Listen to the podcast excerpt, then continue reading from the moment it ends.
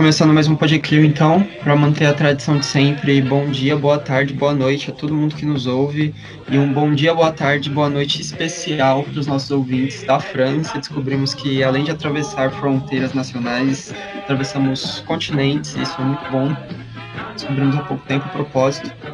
Bom, eu não sou o tradicional hoster desse podcast, mas vou tentar manter um dos principais legados aí do Rafa, esse grande camarada aí vivo. E vamos que vamos. Hoje a gente vai falar um pouco sobre fascismo e autoritarismo no Brasil, né? Um dos temas de maior, de maior tempo de pauta na atualidade, né? É, inevitavelmente, pela, pelo estado das coisas.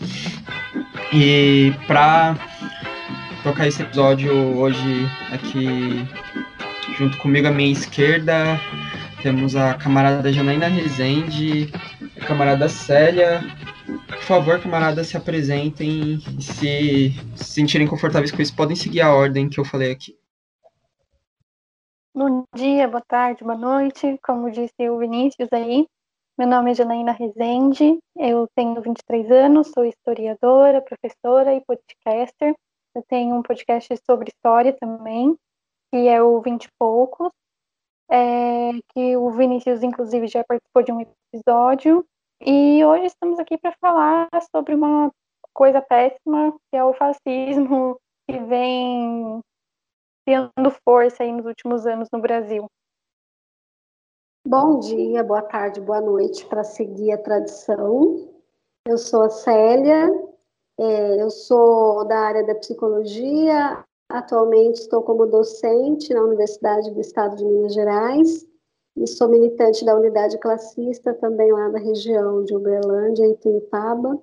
E é um prazer estar aqui com vocês. É, esse assunto é um assunto muito instigante, né? E por ele ser um assunto difícil, acho que a gente fala pouco, a gente precisa. É muito bom abrir esse espaço para a gente falar e analisar que o fascismo está aí no nosso cotidiano e a gente precisa olhar para isso. Perfeito, camaradas. E eu gostaria ainda de acrescentar um ponto. Você aí, que é nosso ouvinte, nosso ouvinte que leu, que é, que é também nosso leitor e leitora, vocês devem saber que a Célia é uma das mais novas colunistas da Operária, e vale ressaltar aqui publicamente nesse podcast que o texto dela já é o texto de maior sucesso no site da nossa revista. Bom, mas enfim, vamos, vamos começar então é, essa conversa. Bom, camaradas, é, muito tem se falado sobre fascismo no Brasil já tem uns anos, né? É, há quem diga que até se tornou um jargão para contraposições políticas, né? Mas a gente sabe que existe efetivamente a presença desse, desse fantasma monstruoso se criando, enfim, entre nós, né?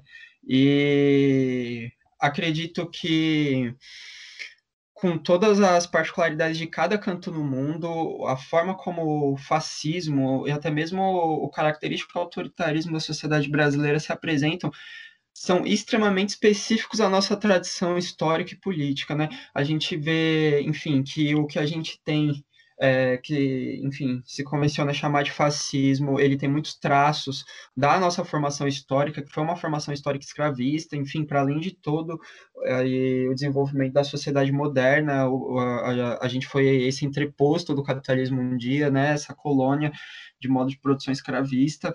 É, a gente tem aí o desenvolvimento dessas relações arcaicas aparecendo de diferentes formas na, na sociedade, a gente tem, enfim, várias outras características autoritárias que se desenvolvem dessa é, formação histórica tão singular que é a do Brasil, enfim, como as, as grandes oligarquias, o, a, as tradições, né, as, as, dinâmicas específicas de autoridade de cada região do país, que é a dimensão continental, enfim, o patrimonialismo, é, esse patriarcado desenvolvido também sobre a instituição da escravidão e da colônia, que, enfim, tudo nosso parece tão peculiar quando se confrontado com o tamanho dos nossos desafios, né? Então, começando um pouco e seguindo a ordem é, aí das apresentações, Queria que vocês falassem um pouco, camaradas, o que há. É, o que há de tão específico nesse fascismo brasileiro, ou melhor, o que é este fascismo que se desenvolve no Brasil, né? Que ao mesmo tempo que ele parece tão universal para o resto do fascismo da extrema-direita no mundo, ele consegue ser tão particular, um nível de só se desenvolver dessa forma aqui, né? Bom, acho que sua pergunta foi bem interessante para falar sobre peculiaridades, né, do dentro do Brasil. Quando a gente pensa no fascismo atual, é, muito se esquece da história do fascismo no Brasil, né? É, e aí, com, com toda a desinformação que a gente tem hoje na internet, é, a gente escuta que muitas vezes que todo governo autoritário é fascista, ou que no Brasil Getúlio, Getúlio Vargas foi fascista, e, e a gente não fica nessa discussão rasa, né? E como você falou, virou um jargão, né? Ser, ser fascista ou antifascista, né? Então, eu acho que, primeiramente, temos que analisar a, as palavras e entender as histórias por trás delas. E o fascismo, no geral, né, a característica dele, ele nasce sempre a partir de uma crise. Então, é, basicamente, no, no, no século passado, é, o que a gente teve na, na Alemanha, né, que foi o, o nazismo, é, a Alemanha estava quebrada depois da, da, Primeira Guerra, com todo aquele tratado que, que, os países vencedores da Primeira Guerra impuseram a ela, e ela não podia ter exército, não poderia ter armamento, teria que pagar uma dívida que ela não tinha condições, que não tem como a gente esquecer que a Alemanha também foi devastada na guerra, então era óbvio que ela não tinha condições de pagar aquela dívida. Ela perdeu colônias na, na África e que muito se tirava riquezas, né, para manter a economia alemã. Então cria-se um, um nacionalismo, né, exacerbado também por conta de que o mundo estava contra, contra a Alemanha naquela questão e, e, e cria-se um inimigo em comum, né? Então, coloca-se uma cortina de fumaça para meio que encobrir a, as coisas que, que, iriam vir a acontecer. Então, eles, o, o fascismo e nazismo, né, eles têm a característica de serem anticomunistas, antiliberais, anticapitalistas, e afinal o que eles são, não é? é sendo que eles têm, têm como inimigo todo, todo o resto do mundo que está, todo o sistema governamental que tem aí no mundo. Então só eles estão certos, né? É sempre, sempre assim, nada, nada além daquilo presta, né? Então, e além disso, cria-se o, o, personalismo. Então, na figura do Mussolini, na figura do Hitler, e no Brasil, a gente tinha uma figura que era o Plínio Salgado, né? É, como, como na Alemanha se chamava nazistas, o grupo que também apresentava características fascistas, no Brasil chamava integralista. Então, aqui no Brasil, é, cria-se esse grupo, que era liderado por, pelo Plínio Salgado. É, o inimigo em comum deles, para seguir a linha, também eram os judeus.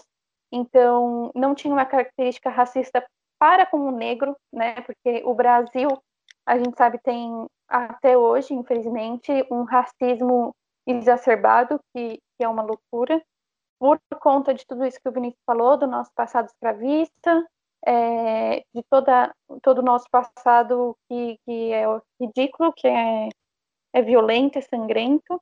É, então tem esse inimigo no, no também no, no, na figura judaica, né? E, e no Brasil a, as peculiaridades dos integralistas era que eles queriam também uma, uma formalidade dentro do governo, né? E naquele contexto que, que eles nasceram e a, as instituições foram criadas, era 1932, por ali, a gente está no, no, governo do, do, Getúlio Vargas, né?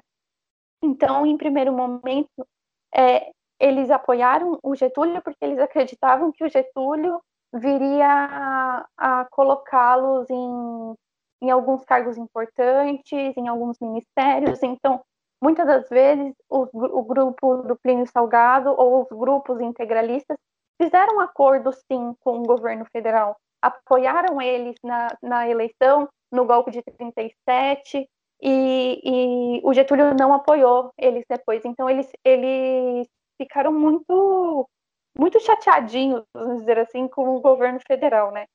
E, e aí eles, eles criaram um, um ranço, né? Vamos dizer assim, do governo e queriam tirar Getúlio do, do, do poder.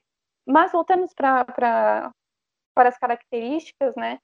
O fascismo ele é uma desordem, né? Como eu disse, ele não tem muito é, a única coisa que, que ele exalta é a moral, é uma religiosidade exacerbada de, da fé cristã, né? É, e, um, e um nacionalismo bem, bem constituído. Essa, esse é o discurso do, do fascismo. E aí, com tudo isso, como com essa falta de, de organização política, porque eles não têm um, um um plano, vamos dizer assim, né, de governo, é, muito se cria um, um ritual, né? Então, eles usavam aqui no Brasil, os integralistas, um uniforme que era uma camisa verde com um, um pano no braço, tipo uma cinta assim que, que tinha bordado um símbolo que é o sigma, que é uma letra grega que quer dizer a soma de todos nós, então quer dizer que eles são todos iguais, é isso que eles querem dizer. Que é o mesmo, praticamente, uniforme, quando a gente pensa num nazista, né? É aquele, é aquela camisa khaki com o símbolo nazista no braço. No Brasil era uma camisa verde com a sigma no braço. É exatamente igual, assim, só muda a cor e a letra. É... E, e eles tinham rituais de, por exemplo, da mesma forma que no nazismo se levantava a mão né, para se cumprimentar, para fazer uma saudação. Aqui no Brasil também tinha, tinha uma saudação que eles falavam Anauê, que quer dizer somos parentes. Então, era como se fosse uma família, assim, para eles, né? E, bom, acho que são essas peculiaridades, assim, que eu posso dizer mais, mais de primeira mão. Bom, eu vou trazer alguns elementos aí mais vinculados à minha área de formação e atuação, que é psicologia e educação, para explorar esse processo né, de formação das condições para que o fascismo avance do ponto de vista é, da subjetividade, das relações interpessoais, do cotidiano das pessoas, né? Então, eu acho que, que uma primeira questão é que é, a própria lógica do capitalismo, ela deixa o espaço para florescer ideias fascistas na medida que é, é, prega né, um modo de vida em que cada indivíduo tem que buscar o seu lugar, a meritocracia, o individualismo, é, esses elementos de visão de mundo, né, já são aí, digamos assim, o germen que possibilita mais para frente você ter um grupo que decide que um determinado grupo não é digno da vida humana e que tem que ser excluído das relações, não excluído só do ponto de vista social, mas é, literal, né? Que, que é o, o extremo disso. E aí eu acho que um ponto, a gente daria para pegar, assim, dá para a gente pegar muitos pontos relacionados a esses germes fascistas das nossas relações interpessoais, porque tem, é, somos uma cultura extremamente autoritária, né? A minha área, que é educação infantil, é, isso fica muito evidente na relação com as crianças, principalmente as crianças mais pobres, que é a ideia de um autoritarismo mesmo, de que a criança é o cidadão do futuro. Então, desde criança, a gente vai aprendendo que quem manda, quem manda, manda, e quem tem juízo obedece, né? Isso está até nesses ditados populares da nossa cultura. É, então, é, essa valorização do autoritarismo é um elemento muito presente na nossa cultura. Personalismo, né? E é interessante porque o personalismo, é, a gente percebe em todas as áreas, né? Por exemplo, na, na, na minha área de atuação atual, que é a carreira acadêmica, é, é, tem muito personalismo, sabe? Muita é, é, idolatria de pessoas que são formas de sociabilidade, né? Elementos de sociabilidade que dão espaço para os indivíduos ficarem um contra o outro em torno de uma pessoa adorada, seja ela um autor, seja ela algum tipo de autoridade é, reconhecida por aquele grupo, mas a gente vai vendo, eu acho que nos últimos tempos é, isso se exacerbou nas redes sociais, mas já estava aí, né? Quando a gente olha, por exemplo, para a educação escolar, é, eu acho que cada um aqui, vocês, camaradas, quem está ouvindo, vai lembrar de situações de humilhação, situações é, de professor incentivar um aluno a anotar o nome de quem fez bagunça. Ou seja, são pequenas é, atitudes cotidianas que vai formando nos indivíduos o espaço para que cada um ache aceitável é, provocar intencionalmente sofrimento no outro que nem conhece, né? E isso só, só vai se tornando possível, quer dizer, o fascismo vai se tornando possível por uma série de fatores, mas é, é, tem sempre essa dimensão interpessoal, né? O Adorno tem um texto que chama Educação após Auschwitz, que daí ele vai falar que todo o sentido da educação é garantir que episódios como Auschwitz não voltem a acontecer. E sempre que eu leio, eu penso, a gente está falhando bastante. Outro dia eu lembrei disso numa situação de daquela história de atrasados do Enem, que eu acho que é um exemplo que ilustra essa essa cultura que a gente vai alimentando cotidianamente pessoas foram para a porta de uma universidade, saíram das casas delas no domingo à tarde, foram para a porta de uma universidade é, para achincalhar as pessoas que chegaram atrasadas para fazer a prova. Então, tudo isso vai, vai sendo tolerado como aceitável, né, e vai culminar em situações como essa que a gente viu recentemente, de uma menina de 10 anos ser chamada de assassina na porta de um hospital, ou mesmo agora a gente teve mais um, uma situação que evidencia isso, né, que é a portaria lá que vai querer investigar a mulher que for buscar o serviço de saúde para interromper a gravidez fruto de violência, né? Então, é uma série de elementos vão constituindo uma subjetividade é, fértil para relações fascistas, né? fértil para estabelecer personalidades é, como deuses, como mitos, e estabelecer um modo de vida que é o mais correto, e principalmente, eu acho que é um aspecto que, infelizmente, a psicologia como ciência contribuiu bastante, que é, é a classificação dos tipos humanos é, hierarquicamente, né? Então, de definir quem é melhor, o que, qual é o jeito melhor, o jeito pior de ser.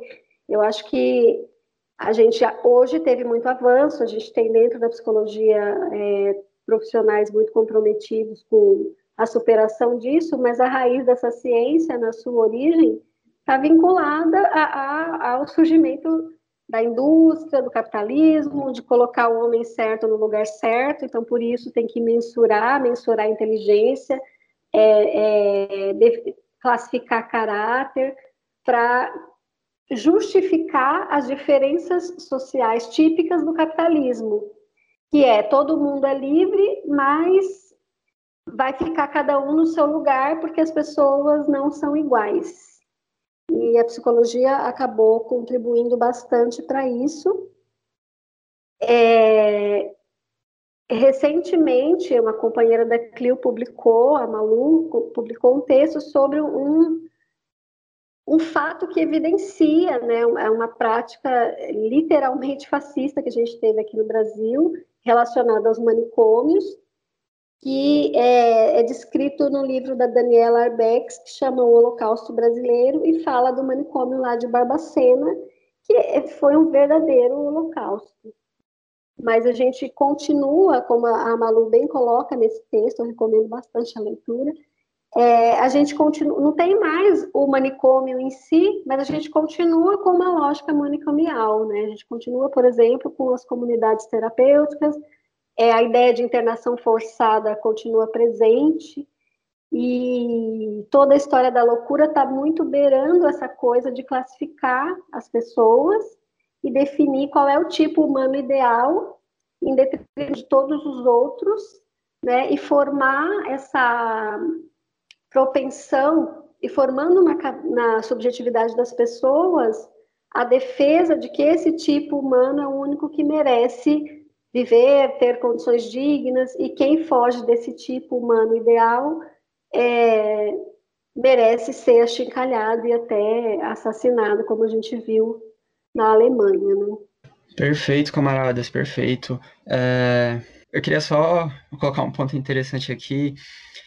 Camarada Célio, entendo completamente qual é a dor de ter uma profissão que contribuiu tanto para o desenvolvimento do fascismo, né? Eu, como historiador, falo, não fosse o carrasco da, dessa ciência chamado Leopold von Ranke, talvez a Alemanha não tivesse determinadas condições de desenvolvimento para o seu nacionalismo, né? Mas enfim, camaradas, vocês colocaram pontos bem interessantes aqui. Eu fui só pensando, pensando e pensando e tem algumas coisas que, que me vieram à mente aqui.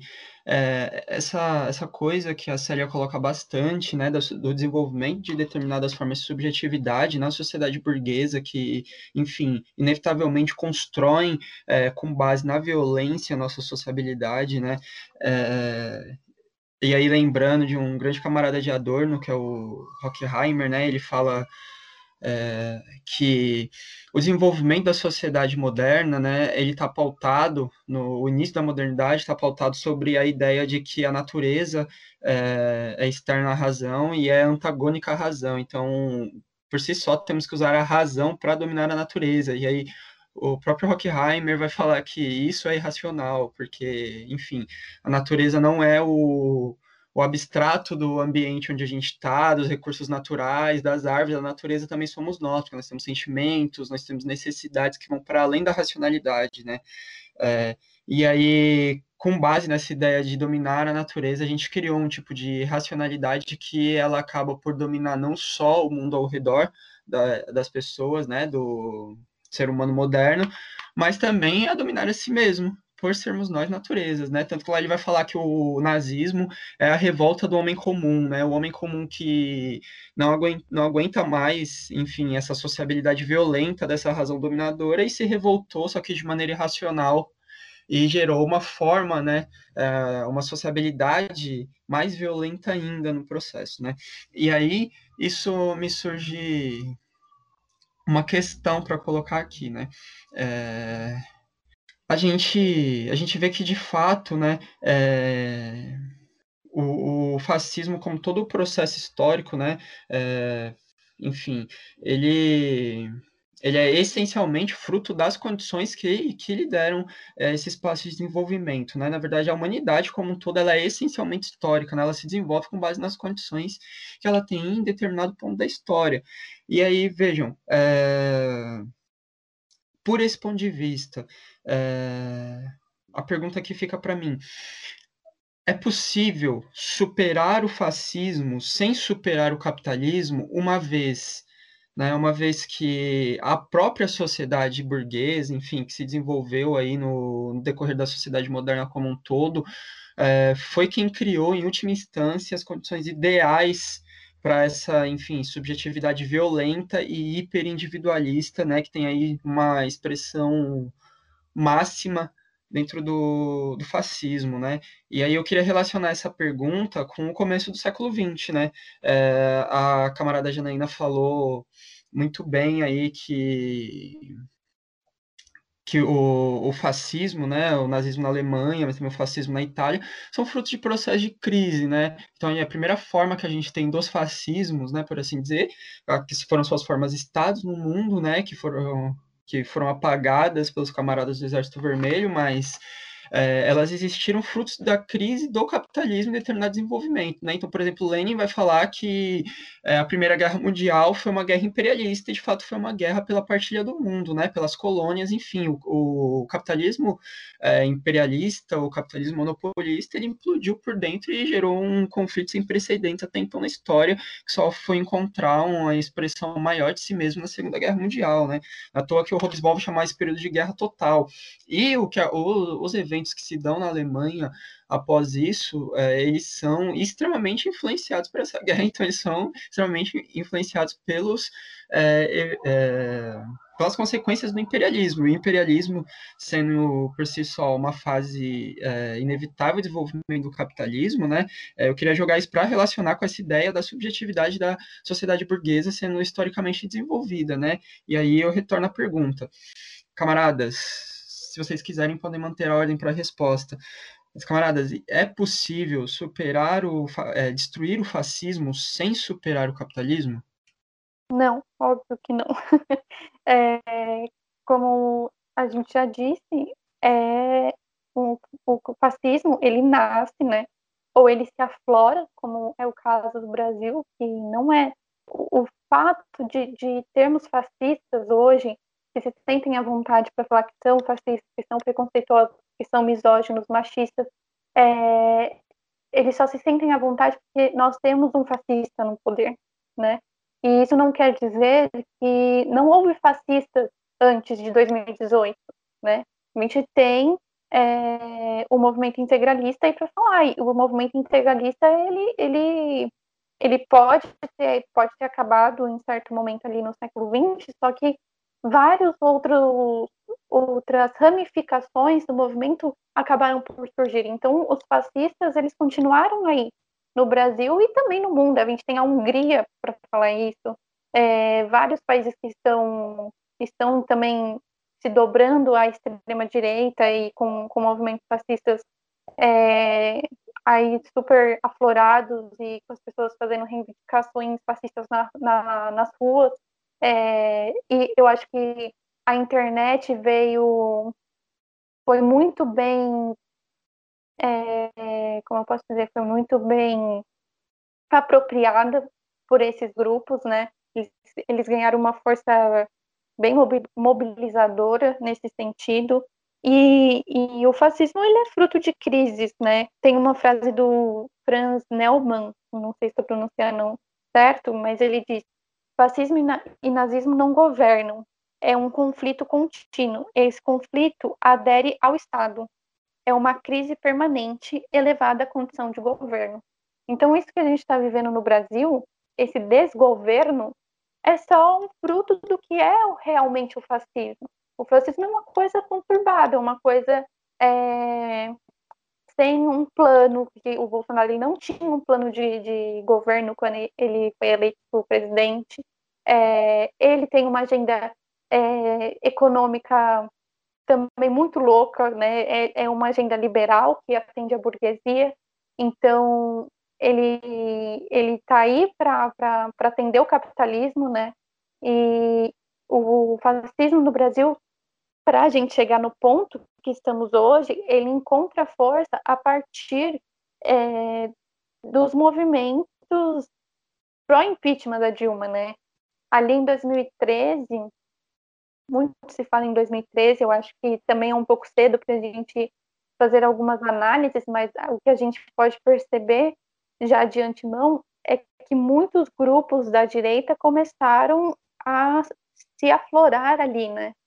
E, e eu estava pensando ontem, né, que eu estava gravando um programa e, e falando sobre 2013 e um convidado falou assim que ele achava que o Bolsonaro ele não estava nessa incubadora para ser o, o, líder, né, para ser o presidente fascista, né, que atende tanto a agenda liberal, né, do capitalismo, tanto esses grupos fascistas que porque assim, as pessoas apoiam o Bolsonaro muito pela agenda econômica dele, né?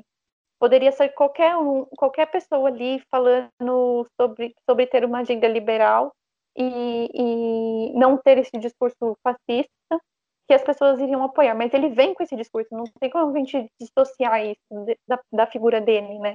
E as pessoas acabam relevando, é isso que a Célia falou, né?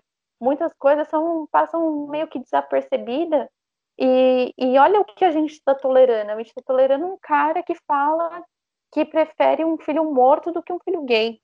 Um cara que fala que, que não quer ter uma nora negra. É, enfim, que não aceita vizinhos homossexuais, que a ditadura matou pouco. Então, poxa, se isso não é fascista, é o que, meu amigo? Então, assim, para, para as pessoas terem o capitalismo como elas querem, é, com pouco Estado dentro da economia, com, com liberdade para empreender, com baixos impostos e blá blá blá, é, vem, vem também atrelado a esse fascismo. Então, não tem como a gente desassociar o fascismo do capitalismo. É, acho que a Célia pode explicar um pouquinho melhor aí sobre uh, algumas coisas. É, eu tenho total acordo né, com o que a Janaína traz, porque é, todo esse cenário que a gente enfrenta hoje, primeiro que para muitas pessoas, né, é, a condição de vida para boa parte dos brasileiros já é uma condição indigna constantemente e nunca deixou de ser, né?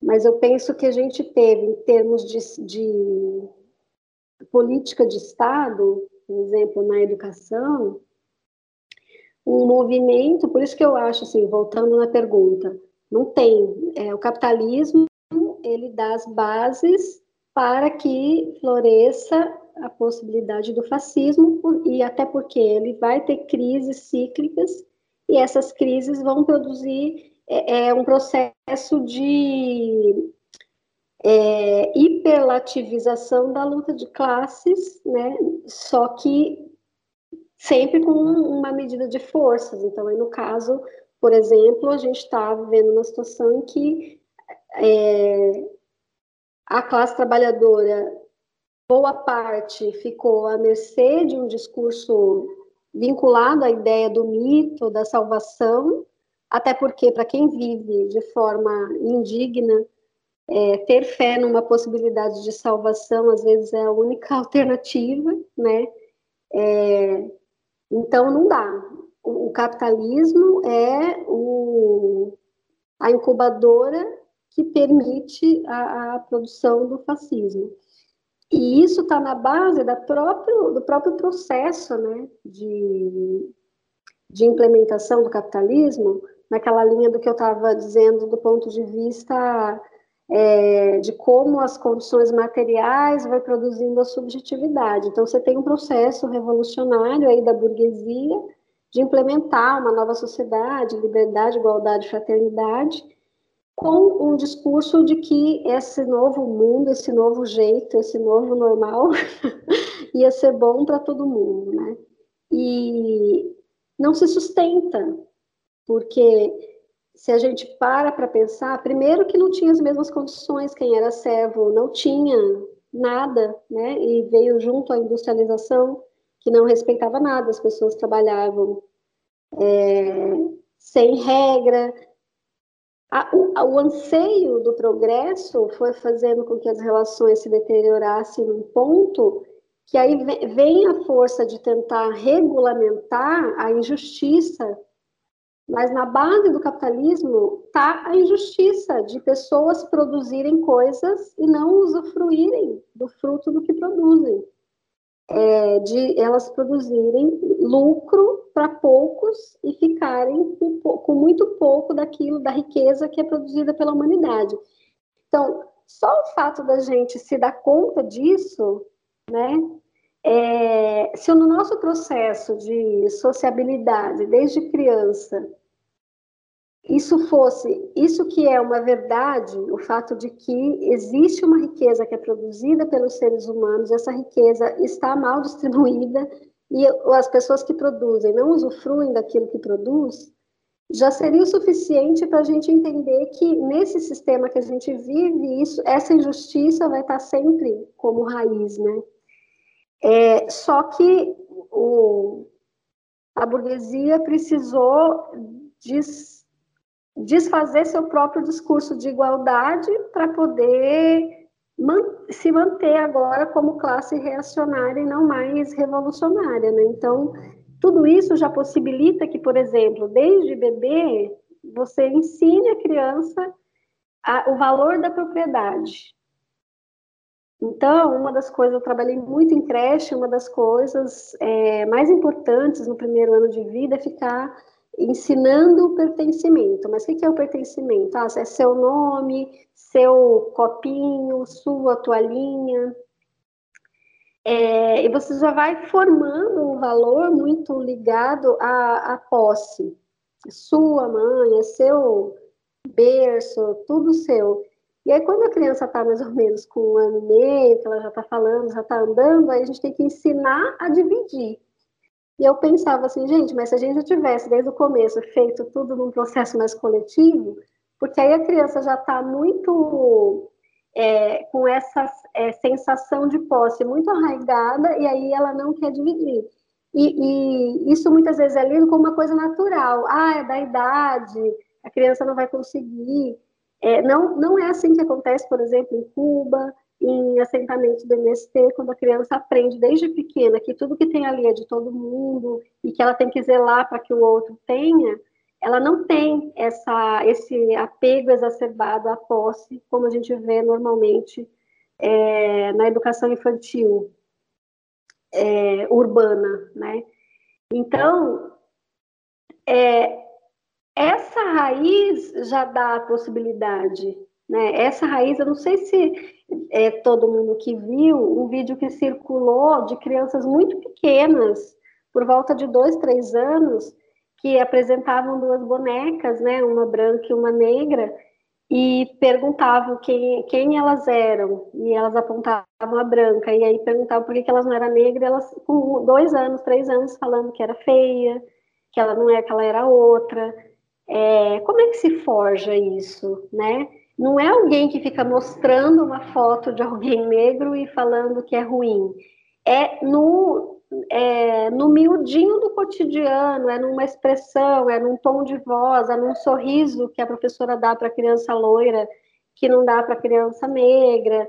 É, isso vai, esse caldo, né? Então, mesmo em famílias que as pessoas estão preocupadas em formar outros valores, esse caldo cultural está o tempo inteiro é, sendo bombardeado por várias vias e a gente vai internalizando essas coisas, a própria questão do machismo, a gente vai internalizando num ponto que, mesmo que racionalmente a gente não queira sentir assim, é, é muito, é um trabalho árduo né, de, de consciência para conseguir tirar da gente esse, esse caldo cultural que hierarquiza, que classifica as pessoas, que determina quem é, qual é o melhor jeito de viver, qual é o melhor tipo de família.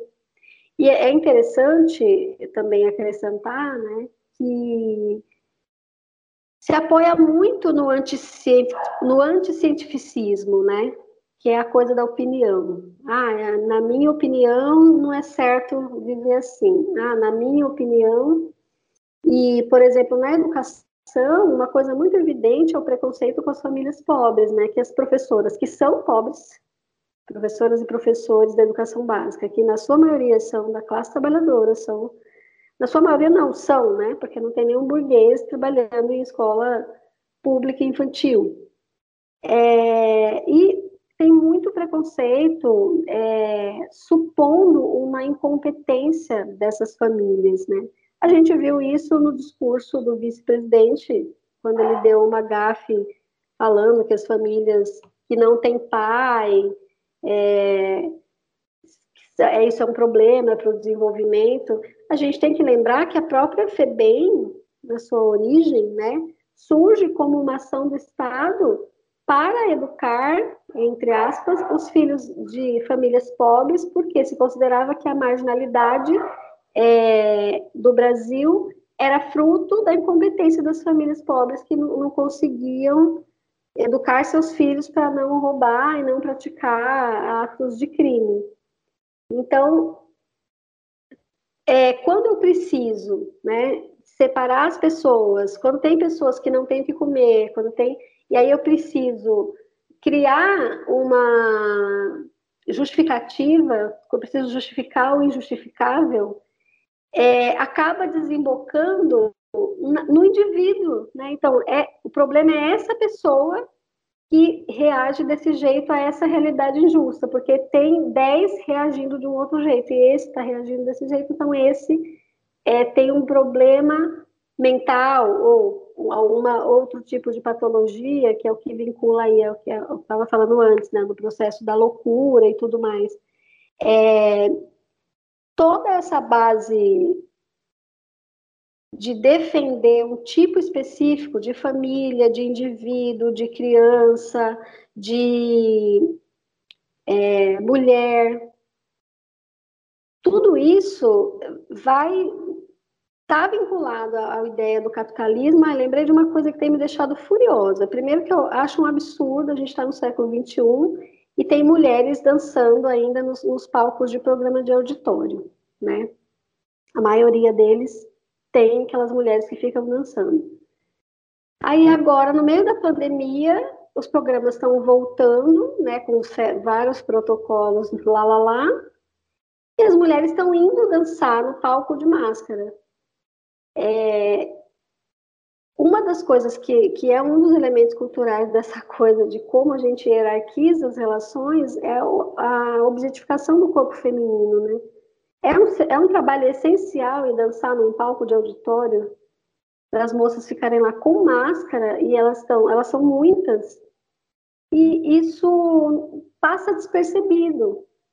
É, é, a gente vai naturalizando essas violências, esses abusos sutis do cotidiano no capitalismo. É no capitalismo que a gente faz isso. E aí, quando ele entra em crise, isso eclode, né, é, em relações que, vamos dizer assim, exacerbam aquilo que já estava em germe nas relações cotidianas. Eu acho que é por aí. Infelizmente, nós estamos nadando no, no, no mar que possibilita o fascismo surgir como ondas grandes ou marolinhas.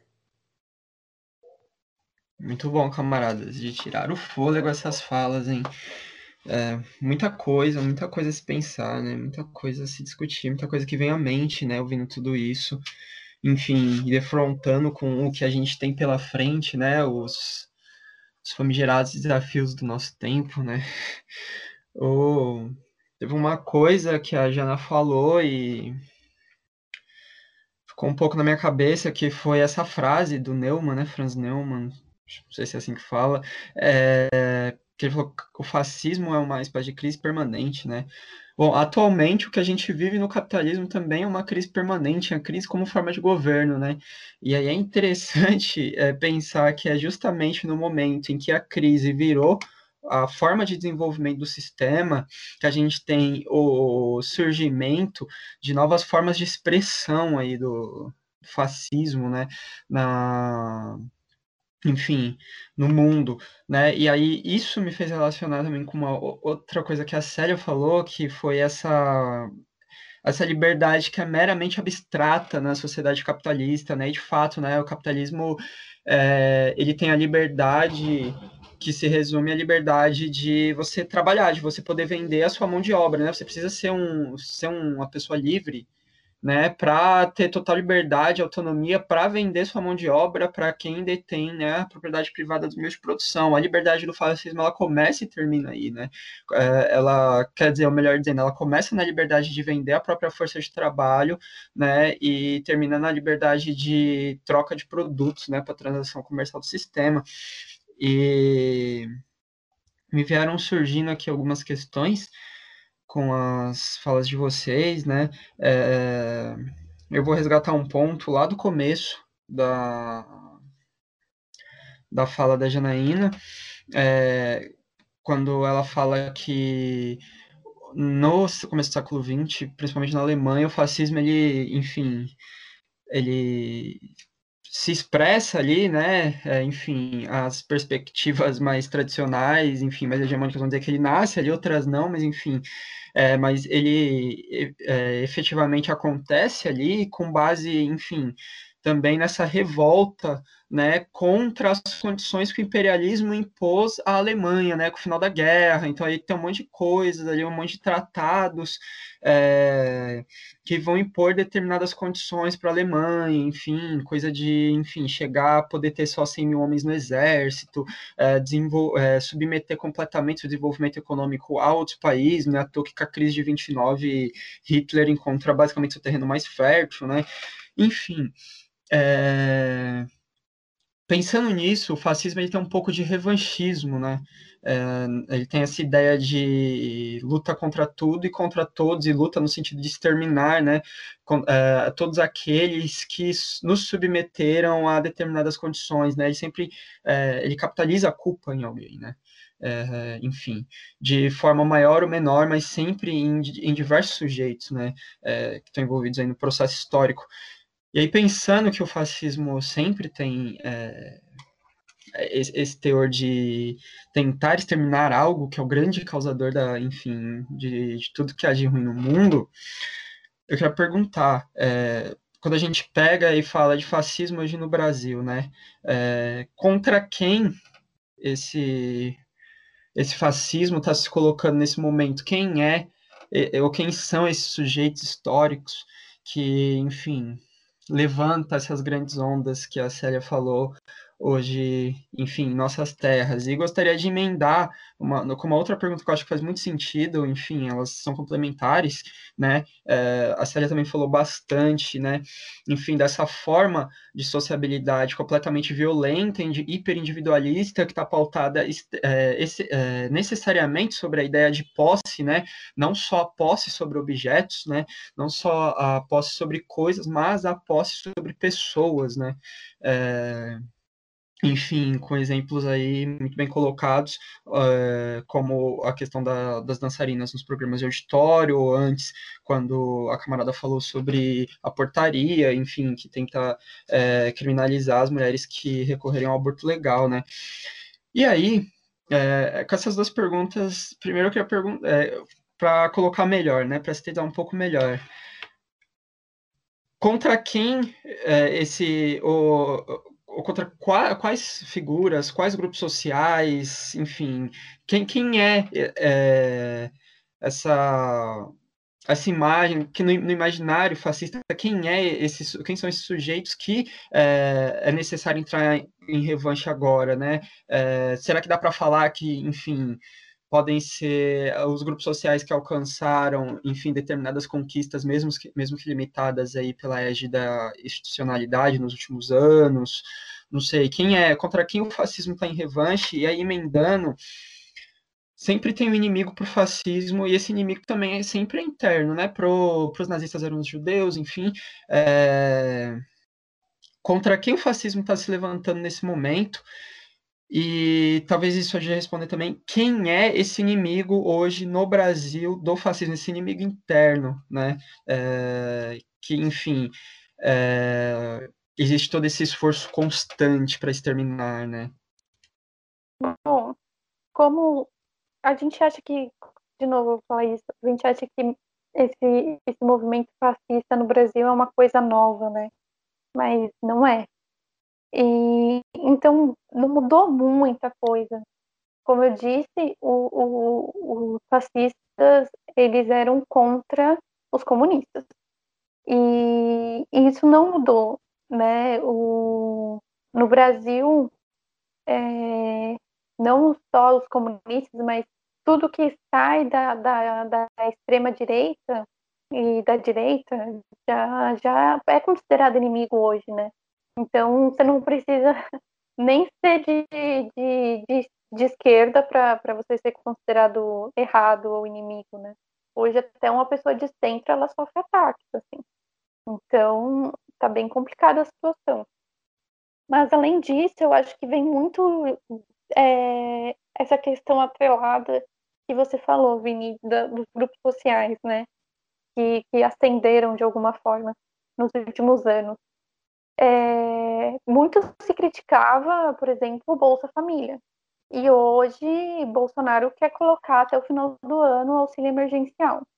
É, é lógico que, que é uma forma dele conquistar é, certos eleitores. E aí não é culpa dos eleitores, não é culpa da classe trabalhadora que consegue só 200 reais por mês, entendeu? É, é tipo assim, fome não tem partido, né?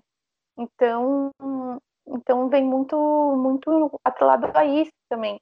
Uma fala do, do Paulo Guedes, né, que falou das empregadas do, domésticas que iam para Disney, por exemplo.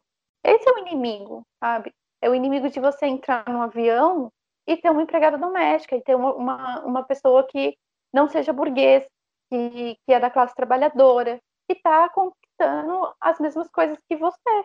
E isso é inaceitável, porque é o que a Célia falou, né? O capitalismo, ele é constituído a partir da injustiça. Se não tem justiça, não tem como a gente ter o capitalismo. Se tem diferenças sociais, não tem, não tem a, a, a base para o capitalismo se desenvolver. E o fascismo ele vai, vai ter essa, essa fertilidade nessa terra que, que é cíclica, né? Que sempre vai ter crise. O capitalismo é constituído de crise. Então, o, o, o, o inimigo, desde de, de sempre no Brasil, é o comunismo. Em 64 ficou bem claro, inclusive os, os integralistas, que era o, o, maior grupo fascista do Brasil, eles apoiaram integralmente o, o golpe de, de 64. Inclusive, eu queria deixar aqui um ponto, acho que a Célia vai poder falar um pouco melhor disso, já que ela trabalha na área da educação. É, quem constituiu o material é, daquela matéria que tinha antigamente de moral e cívica foi o Plínio Salgado, que era o líder dos integralistas, né? E, e a educação também ela vem atrelada a isso de você formar é, a cabeça do cidadão para o capitalismo que ele, que ele, ele já constitui, né, quando ele está dentro da sala de aula, mas quando, quando ele sai, ele vai ser aquele que vai alimentar o, o sistema, né? Então ele precisa estar bem educadinho, vamos dizer assim, né? E a moral e cívica vem muito nessa nesse sentido, né? Porque ela foi constituída ali nos anos 60 e, e se tira a história e geografia do currículo escolar e coloca-se essa matéria, né?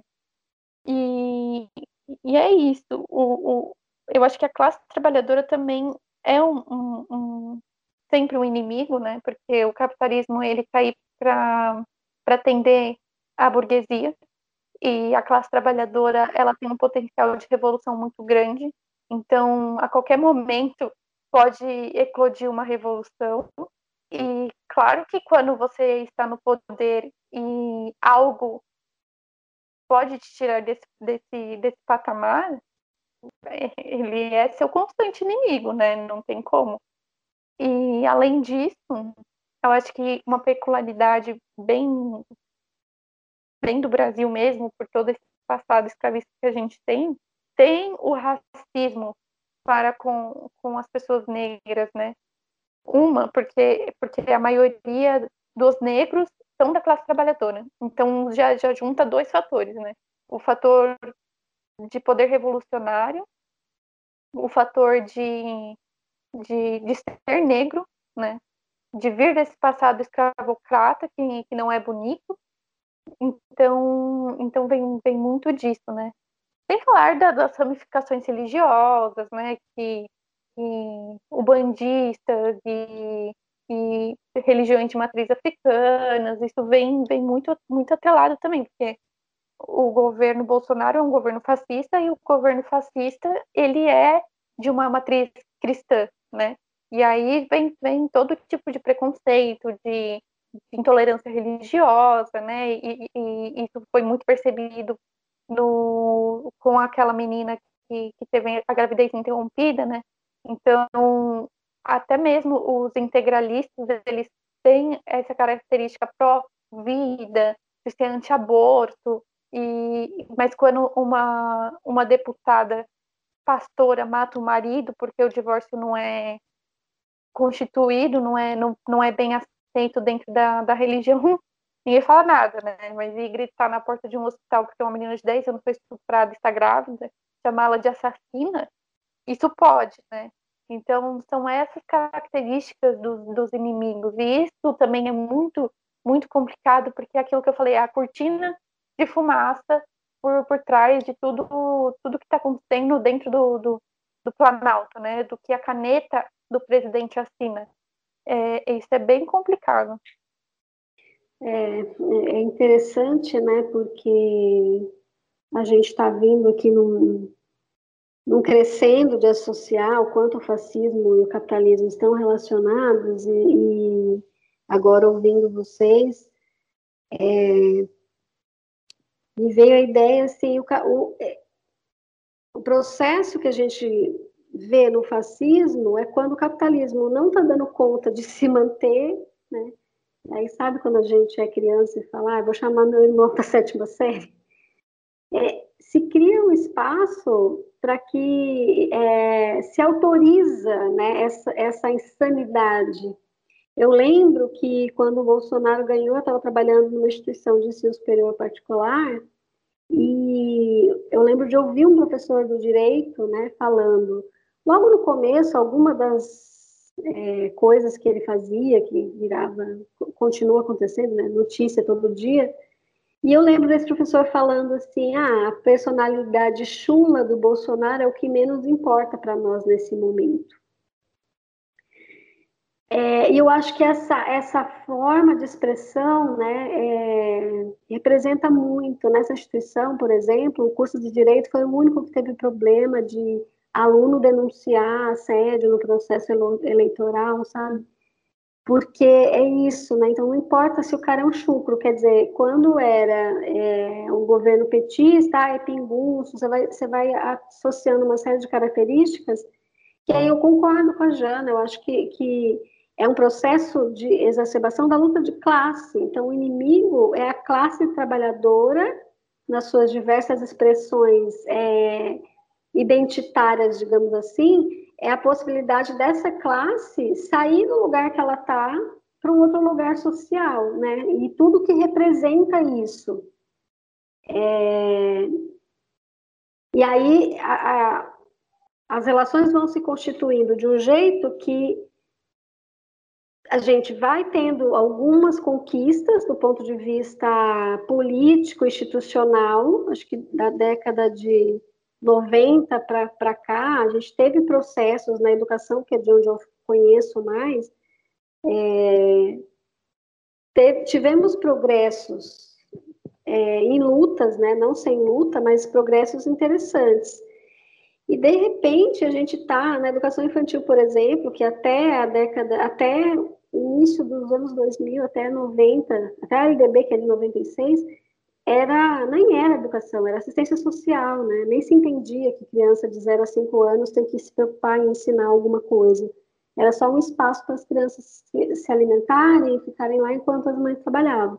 Então, era visto como direito é, da mulher e não da criança. Então, a gente teve essa inversão do ponto de vista legal e também parcialmente no cultural. Né? As pessoas começaram a entender que mesmo a criança pequena, o Estado tem o dever de oferecer a educação e tal. Só que essa, isso foi, foi trazendo avanços é, que vão se tornando intoleráveis. Né? Então, é isso que a Jana falou. O filho do empregado está na mesma faculdade que o meu filho.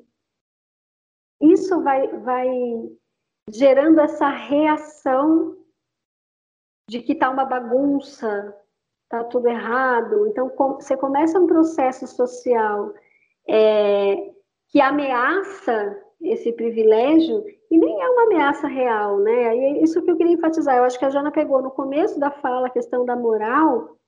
É, é, você tem que se apegar à moral, e aí eu, essa disciplina, né, a educação moral e cívica, ela ficou por muito tempo. Eu estou na luta de classe há um pouquinho mais de tempo que vocês, camaradas, e eu cheguei a ter, acho que no ensino médio, essa disciplina, educação moral e cívica. E por isso que a educação é alvo, né? Por isso surge escola sem partido, porque você precisa é, formar essa consciência é, e formar esse inimigo comum. E aí o inimigo comum está atrelado à ideia de que no, no é, digamos assim, o inimigo comum é querer distribuir tudo para todo mundo, porque as pessoas, para ter as coisas, têm que ter mérito, têm que merecer. Tem gente que merece ser punida. Então, para você sustentar essa lógica do mérito, da meritocracia, e concordo com a Janaína, isso vem de muito tempo, né? no próprio processo de governos de esquerda, a gente teve muito essa é, vangloriação do indivíduo, o cara que sai de baixo e consegue conquistar, como se não fosse um absurdo o fato de esse único cara que saiu de, de condições de vida indignas e conseguiu melhorar ser só um.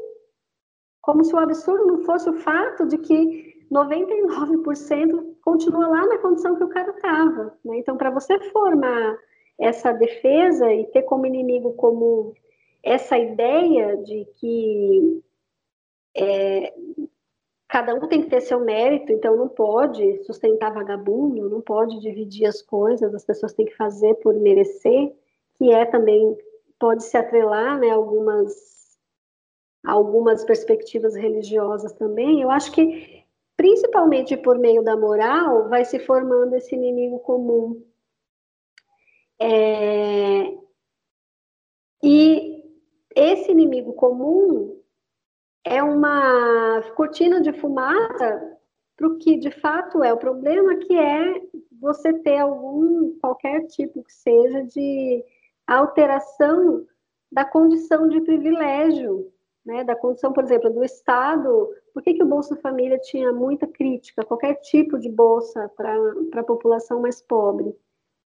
Que é a ideia de que, ah, vai gastar com pinga, é, é que a pessoa está naquela condição de pobre porque ela não foi empreendedora. E a gente vê nisso, a própria educação tinha, tem um monte, né, as escolas públicas, é, de alguns lugares, o incentivo ao empreendedorismo desde o ensino fundamental. Então, essa ideia é, de faça você mesmo, você consegue, que é meio tio santo piniquim, é, ela vem sendo forjada, ela não foi combatida por governos de esquerda, né? É, e ela dá o espaço para criar esse discurso moral de que é, o inimigo é quem não quer esse progresso para esse mundo maravilhoso que nós vamos chegar se todo mundo tiver o comportamento X é, tiver a aparência Y e cada um ficar no seu lugar, né? Cada um ficar no seu lugar, porque esse negócio quando começa a mudar muito o lugar do outro e não é dentro desse padrãozinho, aí é, sai a, a polidez, né, capitalista da liberdade individual e entra a, o autoritarismo fascista é, pasmem, como se fosse normal, né? Porque, por exemplo, no caso da menina de 10 anos, eu fiquei abismada como que a mídia lidou com isso, como, assim, ah, está acontecendo e é só informação, essa ideia de neutralidade, sabe? Que acaba é, a gente tendo que ficar vendo coisas absurdas e tratando de, de debatendo como se elas fossem coisas aceitáveis. É, isso é um processo de exacerbação desse inimigo comum, que é tudo que ameaça o castelo de características que tem que ser garantido para manter a classe burguesa nos seus privilégios extremos, né, sem tirar um níquel das suas, da sua condição de privilegiado. Eu acho que é por aí que vai acontecendo, e aí a gente acaba tendo é, uma reação violenta no sentido assim, tem que pôr cada um no seu lugar para as coisas continuarem como elas sempre foram. Muito bom, camaradas, muito bom. Difícil até dizer alguma coisa depois de tudo, todas essas expressões de genialidade, essas análises tão concisas, né? É, essa, essa coisa do vou chamar meu irmão mais velho para resolver, né? Quando o capitalismo está se aguentando. Tem um, uma passagem interessante do Silvio Almeida, né? Que ele fala é, que historicamente a única coisa que separa os liberais da extrema-direita, dos ultraconservadores, enfim, portanto, os fascistas, eu não sou tão rígido nessa diferenciação, é, a única coisa que separa eles é quando o monstro cresce sobremaneira, que aí os liberais têm que começar a se preocupar consigo mesmo, mas até então eles estão completamente unidos é, para fazer tudo aquilo que seja necessário em prol do capital, em prol do desenvolvimento econômico predatório do capitalismo. É, para os liberais, está ótimo tá ótimo, enquanto a liberdade de vender a, a, a mão de obra e a liberdade da troca de produtos estiver garantida, né? Por, até aí tá bom, né? É, até aí eles não têm nada contra o, os fascistas, né? E é interessante que a nossa própria democracia burguesa ela cria as condições quando é necessário para esse estado de exceção, para esse fascismo, né? É, e a gente a gente vê, é, e com base nas coisas que vocês trouxeram, a gente vê, por exemplo, o que a gente tem hoje, não, não começou agora, enfim, mas encontra aí sua expressão máxima hoje, e está pautado sobre um, um consenso informal, né, de fazer o capitalismo se desenvolver a partir dos, dos seus novos moldes, né, colocados a, a nos nossos tempos, e, e, todas as forças em torno é, do desenvolvimento desse capitalismo fizeram esse consenso informal de fazer é, valer é, esses, esses fascistas no governo para conseguir garantir esse, esse desenvolvimento econômico, né? Não foi diferente da ditadura militar, por exemplo né, é, que se tinha um, um, consenso que era necessário desenvolver o parque tecnológico, o capital nacional, enfim, com base nas suas dinâmicas dependentes com capital é, estrangeiro, com imperialismo, e aí o projeto econômico se respaldou naquele momento nos generais, né, nos militares. Hoje se respaldou nos militares, mas em todo esse essa essa liga da injustiça de fascistas, né, que vieram junto no pacote. E aí é, acho que é importante falar, né, é, que, enfim, não esse consenso né, informal de todas as forças pró-capitalismo que gerou nesse, né, nessas pessoas no poder hoje, né, que colocou para tocar é, da, da, máxima forma possível todos esses pontos que vocês trouxeram, enfim, em prol de um projeto econômico, quer dizer, a culpa desses grupos também não pode ser esquecida, né, a história não pode esquecer, nós não podemos esquecer, né, hoje os liberais, a própria esquerda liberal, enfim, é, falam publicamente em destruição da democracia, em risco de fechamento de regime, e tudo é verdade, mas você não vê, você não vê é, esse discurso se aprofundando, se aprofundando para falar sobre todo, toda a desumanização é, da classe trabalhadora em toda a sua diversidade, toda essa desumanização que a classe trabalhadora vem sofrendo, né?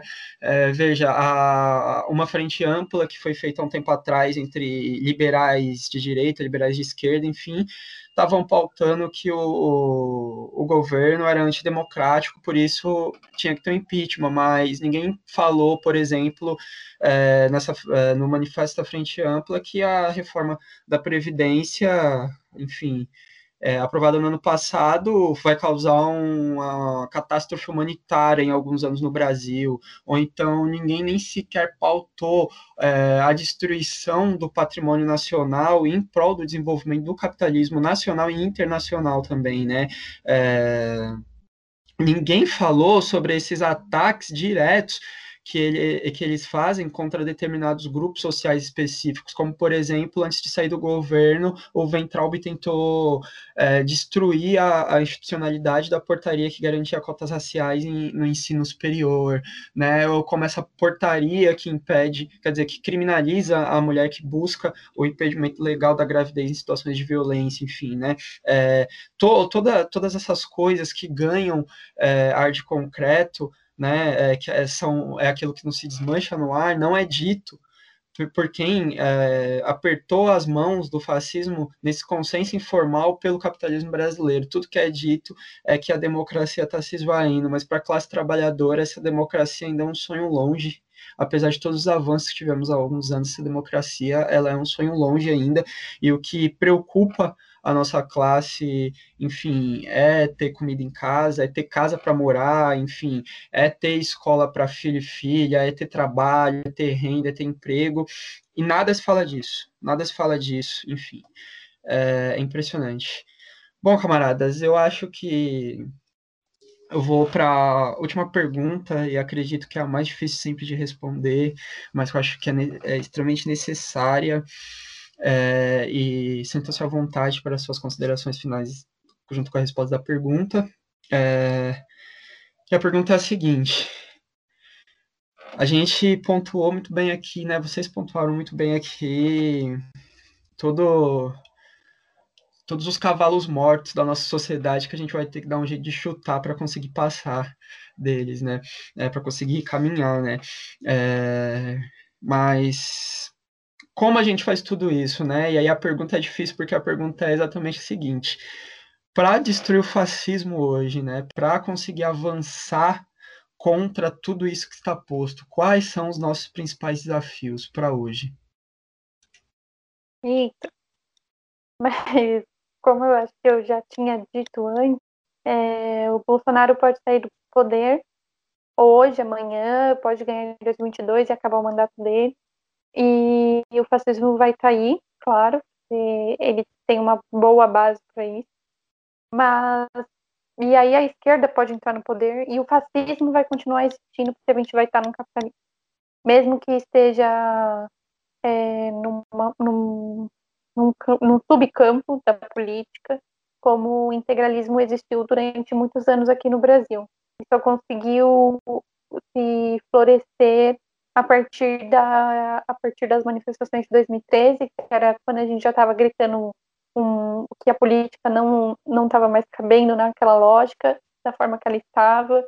É, a partir do golpe de 2016 com a Dilma, que foi muito encabeçado por, por grupos fascistas brasileiros, é, e aí conseguiram realmente tirar a Dilma do poder, ilegalmente. Importante ressaltar isso, que foi um golpe, não, foi um impeachment legítimo. É, e aí se conseguiu aflorar. Eu sempre digo que o Brasil ele não está passando por uma onda conservadora. O Brasil é conservador. Nós passamos por uma onda progressista. Então, se a gente não não não fizer alguma coisa para barrar o capitalismo, para brecar esse capitalismo, o fascismo ele vai voltar. Não, não, não tem jeito. É, eu acho que é isso. Eu acho que não tenho por que eu me alongar muito nisso. A única, a única solução para isso seria a revolução da classe trabalhadora. É, e é isso. Matar burguês, né, galera? Não, não é nem brincadeira, é verdade. É só isso que, que sempre a gente fazer hoje. Bom, considerações finais. É, eu fiquei muito feliz com o convite. Fiquei muito lisonjeada de, estar participando desse, desse podcast. Já dá dicas? Algum, posso, posso falar livros, filmes, algumas coisas? Por favor, camarada, claro. Bom, eu li um livro bem, bem legal que chama O Fascismo em Camisas Brancas, ou O Fascismo em Camisas Verdes, do integralismo ao neointegralismo. Então, ele começa lá da, da fundação do, do integralismo e vai até o ataque do Porta dos Fundos, do que aconteceu em 24 de dezembro de 2019, que foi por um neointegralista, né, é um grupo fascista brasileiro que está aí, hoje, 2019, isso aconteceu, né, E, e o cara conseguiu fugir porque ele sabia, por integrantes do governo que o avisaram, por integrantes da polícia, que o avisaram para ele fugir, que ele seria preso. E, e ninguém fez absolutamente nada. E um outro livro bem bacana, eu não lembro se esse é o nome, que é A História do Autoritarismo no Brasil. Eu acho que é isso, da Lira Schwartz. Apesar de toda todo o babado aí que aconteceu nas últimas semanas por conta da crítica dela à Beyoncé, eu acho que não tem como a gente apagar os feitos para a ciência, história que, que ela tem feito no Brasil. Mas sempre com ressalvas, né? Mas esse livro traz bastante do que, do que a gente vive hoje, sabe? Do, do, do porquê estamos vivendo nesse caos chamado Brasil. Porque as coisas são como são. Então ela vai lá desde a escravidão, do patrimonialismo, do patriarcado, e, e, descreve muito bem cada uma dessas coisas, bem mastigadinho para a gente entender. Eu acho que são isso, são, é isso minhas, minhas diquinhas. Bom, se bem que se avisou, né, Vini, que a pergunta era difícil. É, tenho total acordo com o que a Janaína coloca, mas quero acrescentar algumas questões rapidamente, que é tentando pensar no, no, na particularidade, né, então do ponto de vista histórico, a nossa luta histórica é que a classe trabalhadora é, precisa sair da condição que ela está, e sem isso a gente nunca vai ter uma sociedade justa. Né? Quando, quando eu vejo aí nesses discursos burgueses, ah, uma sociedade mais justa, como assim mais? essa sociedade não é justa, né? Não, não, não, tem, não tem como ser justo sobre essas bases. É, porém, eu penso que a gente está numa situação tão caótica atualmente em termos de ataques, né, ao mínimo, que eu tenho usado bastante uma expressão que é da área da saúde e da saúde mental particularmente, que é a redução de danos, né? Então, a gente precisa também, é, ao mesmo tempo, ter, ter, esse horizonte de que a classe trabalhadora tem que tomar o poder e, ao mesmo tempo, ser tático e estratégico no presente, no sentido de tentar se defender dos ataques, é, reduzindo danos de, do rolo compressor que está se abatendo sobre nós. E aí eu acho que não é fácil, porque em cada situação tem que tentar enxergar o que, que dá para fazer para tentar reduzir os danos. E essa não é, às vezes a gente até, enquanto grupo, se desentende o que, que seria mais estratégico fazer, mas eu acho que é importante é, não perder isso de vista, né? Que no horizonte a gente tem que fazer a luta maior e no, no miudinho do dia a dia a gente precisa é, enxergar pontos de atuação, senão a gente não, não consegue minimizar os danos que vão sendo causados, né? Por exemplo, eu acho que o caso, novamente, da menina de 10 anos é um exemplo. Aquelas mulheres foram para a porta do hospital e garantiram o direito da criança, né? Eu acho que é uma baita ação de redução de danos, que não minimiza a gravidade do que aconteceu, mas que, que possibilitou, viabilizou que o mínimo fosse garantido, né? Que era o direito da criança a ter o tratamento de saúde que ela é, precisava ter naquele momento. Então, o que eu deixaria é isso, e as minhas dicas é, eu já falei do filme, do livro da Daniela Bex, né, que chama O Holocausto Brasileiro. Esse livro também virou um filme e tem que ter estômago assim para ver, mas mostra muito o que que é a política manicomial e como que no Brasil ela ela teve uma peculiaridade bem cruel, né?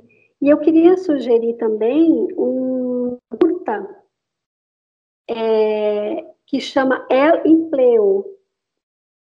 É um curta de animação que mostra muito essa questão das relações interpessoais é, o personagem principal começa o dia indo para o trabalho e as pessoas são coisas, né? Então, uma mulher trabalha de cabide, aí ele pendura o chapéu. É muito interessante para perceber como que no dia a dia a gente acaba, sem perceber, ficando submetido a um processo de objetificar o outro para atender às nossas necessidades. E no mais é agradecer, dizer que foi um prazer e que eu saio assim fervilhando de ideias. Pena que a gente está numa pandemia, não dá para ir para um boteco trocar mais ideias, mas fica para depois da vacina a gente fazer isso, porque teria muito mais ideias para a gente ficar debatendo aqui por horas. Muito obrigada pelo convite. Eu posso acrescentar só mais um ponto? Como claro. É, eu acho que pela educação, sempre, né? E a educação que a gente tá aí, tem aí, né? É uma, uma educação voltada para o capitalismo, como a gente já falou. E o fascismo, ele vai desmobilizar, né? Ele vai sucatear a educação. Então, uma, uma, uma via né, da gente combater isso são os professores, é, é a sociedade, são os alunos é, se mobilizarem para mudar isso, né? Porque a, a educação está aí para operar no capitalismo, só que a educação, assim como a classe trabalhadora, né, é, tem um potencial revolucionário muito grande, né? E é por isso que ela é sucateada pelo, pelo fascismo e pelo, pelo sistema capitalista também. Então, só, só isso que eu queria falar mesmo. Muito bom, camarada, muito bom. E tenho que dizer que eu fiquei emocionado agora que a Célia colocou o grande camarada Boteco na conversa. Eu nunca imaginei que eu ia sentir tanta saudade de um local para estar com os camaradas como eu sinto desses locais durante a pandemia. Mas enfim, camaradas, eu quero agradecer muito pela presença de vocês. Enfim, foi um debate fantástico. Maior nível para esse debate só tá no boteco mesmo, com a cerveja, com, enfim, e batendo na mesa enquanto fala, e os então, e os, uma, e os mais, e os aí que é foda. Enfim, quero agradecer muito o, a presença de vocês aqui. Foi um debate grandioso. Eu também estou saindo daqui cheio de ideias. É, queria, enfim, para finalizar, né, como vocês podem ver, eu não sou o melhor hoster do mundo. Quem está nos ouvindo, por favor, inicie uma campanha da para a volta do Rafael o mais rápido possível, que eu vou apoiar todo mundo. É, enfim, para terminar, eu tenho que falar algumas coisas aqui, né? É, mas antes eu queria fazer a indicação cultural também, né? Eu vou indicar duas leituras que elas não são, três leituras na verdade, elas não são necessariamente sobre fascismo, mas criam condições para que a gente entenda, né? É, a primeira leitura que eu queria indicar é o Lulismo em Crise, do André Singer, enfim, todos os problemas à parte, o André Singer é um cientista político da USP, e ele tem uma análise bem bacana dos, das razões para o golpe contra Dilma, né? É, e, enfim, e toda a articulação que a burguesia nacional em volta do capital financeiro fez a partir de 2016. É, eu também queria indicar o livro da Sabrina Fernandes, o Sintema, Sintomas Mórbidos, a, a Encruzilhada da Esquerda Brasileira, um livro fantástico, onde ela analisa o que aconteceu a partir de 2013, enfim, aquela sequência de acontecimentos políticos que desembocaram com aqueles atos gigantescos, gigantescos sobre a égide da categoria de crise de praxis. Né? Ela aponta uma crise de praxis no interior da esquerda como um todo e como isso criou determinadas condições no interior da sociedade. Né? E, por fim, queria indicar a Sociologia do Negro Brasileiro, do Clóvis Moura, que é um clássico do pensamento social brasileiro, e nesse livro ele analisa necessariamente também como se estrutura a ideologia do autoritarismo nas particularidades brasileiras. Enfim, são essas indicações. É, tenho que indicar também algumas outras coisas aqui necessárias, enfim, é, das formalidades. É, queria convidar todos que nos ouvem a ler o, os nossos artigos no nosso site, enfim, cliooperaria.com.br. É, queria convidar todo mundo que acompanha o nosso trabalho, que gosta do nosso trabalho, que ouve nosso podcast, que lê os nossos artigos, enfim. É, queria convidar todo mundo, fazer uma súplica, na verdade, que todo mundo nos ajude com apoia se a gente está com um mecanismo de financiamento coletivo, porque fazer conteúdo para a internet também gera custos, e, enfim, a gente arca todos esses custos com o dinheiro do nosso bolso, só que quanto mais a coisa vai crescendo, enfim, mais custos e desafios vão se colocando pela frente, né? Então, quem puder ajudar, quem gostar do nosso trabalho, enfim, é, enfim, nesse coração vermelho comunista que pode e deve nos ajudar, nós estamos no apoia também, que é apoia.c barra é, enfim, sigam as nossas as, as nossas redes é, arroba Cleoperária em tudo, Instagram, Facebook, Twitter. É, sigam o Clube Pagu, que é um dos parceiros da Cleoperária. É, assinando o Clube Pagu, você recebe livros marxistas todo mês na sua casa, enfim, com um monte de brinde no processo. É, o Clube Pagu está no Apoia-se também, é por onde dá para assinar o Clube de Leitura, que é, é apoia.c barra Clube Pagu, e estão também nas redes sociais com o mesmo nome. É, queria indicar que também o podcast da Janaína, o 20 e poucos, é um podcast muito bom, tive a honra de participar. É, ouçam esse episódio, ouçam todos os outros, é muito bom mesmo. Enfim, sigam nas redes sociais, acredito que se eu me lembrei esse nome em todas, né?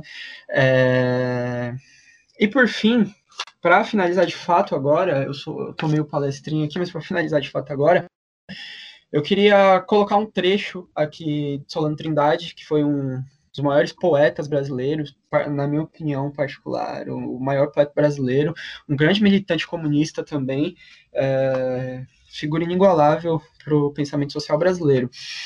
E eu queria falar um trecho de um poema dele chamado Convocação. Enfim, Solano Trindade viveu na época, enfim, da ditadura de Vargas, da Segunda Guerra Mundial, com tudo aquilo que estava acontecendo. E esse trecho Solano diz: Contra o fascismo, marchemos, camaradas. Vamos libertar o trabalhador das terras que ficaram ao nazismo escravizadas. Partamos para a frente, partamos, camaradas. Enfim, com isso eu encerro de fato esse podcast. Muito obrigado pela participação, camaradas, um abraço e tamo junto aí nas trincheiras.